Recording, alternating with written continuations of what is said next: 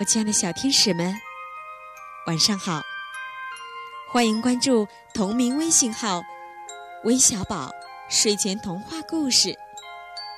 我呀，是为你们带来精彩故事的橘子姐姐。很高兴今天呀，又有一位小天使要过生日了，他的名字叫严怡玲。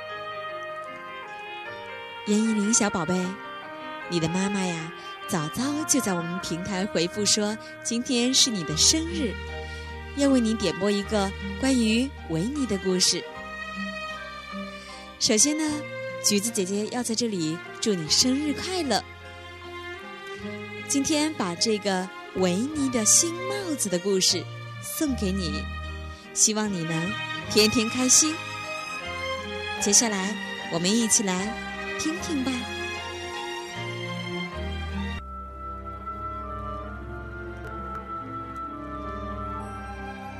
贪吃的小熊维尼又在找蜂蜜吃了。要是能找到一些我以前忘了吃的蜂蜜，那该多好啊！维尼痴痴的幻想着。可是维尼翻箱倒柜，也没找到几滴剩下的蜂蜜，却一不小心把一个蜂蜜罐扣在了头上。黏黏的蜂蜜粘住了罐子和维尼的头，怎么都取不下来了。哦，真糟糕！维尼皱着眉头说。维尼使出浑身的力气，想把蜂蜜罐拿下来，可是蜂蜜却牢牢地粘在头上，一动也不动。维尼气急败坏地说：“这这下可怎么办呢？我头上戴着个蜂蜜罐，怎么出去见人呢？”就在这时，跳跳虎一蹦一跳地从维尼家经过。刚好看见维尼头上戴着蜂蜜罐的样子，跳跳虎心想：秋天到了，维尼给自己准备的帽子可真时髦啊！跳跳虎急急忙忙地跑回家，找了一口炖锅扣在了自己的脑袋上。哈哈，这下我看起来跟维尼一样时髦了。跳跳虎高兴地说：“瑞比看见跳跳虎这副模样，忍不住大笑起来。哈哈，你根本就不懂时髦！”跳跳虎不屑一顾地瞪了瑞比一眼，继续神气十足地往前走。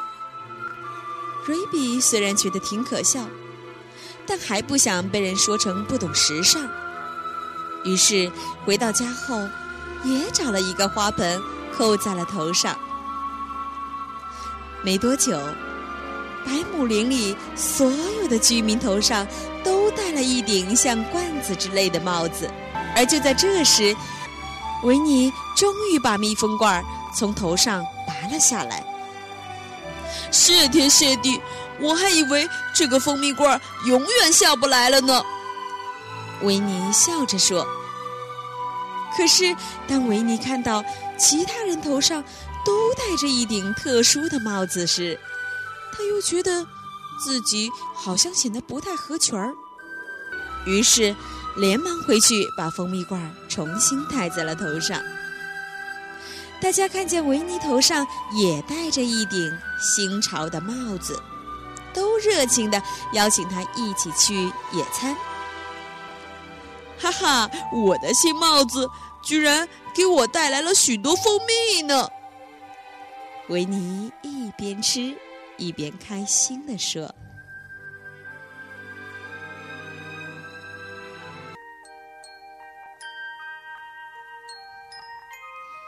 我亲爱的小天使们，你们看，生活中其实处处充满了乐趣，只要我们……”怀着一颗善良的心，用乐观的心态看待一切，就能随时随地发现乐趣，同时也会用快乐去感染身边的每个人。不是吗？今天的睡前故事就到这里了。最后，再次祝愿我们的小寿星严怡玲生日快乐！明晚韦小宝睡前童话故事将与你不见不散。晚安。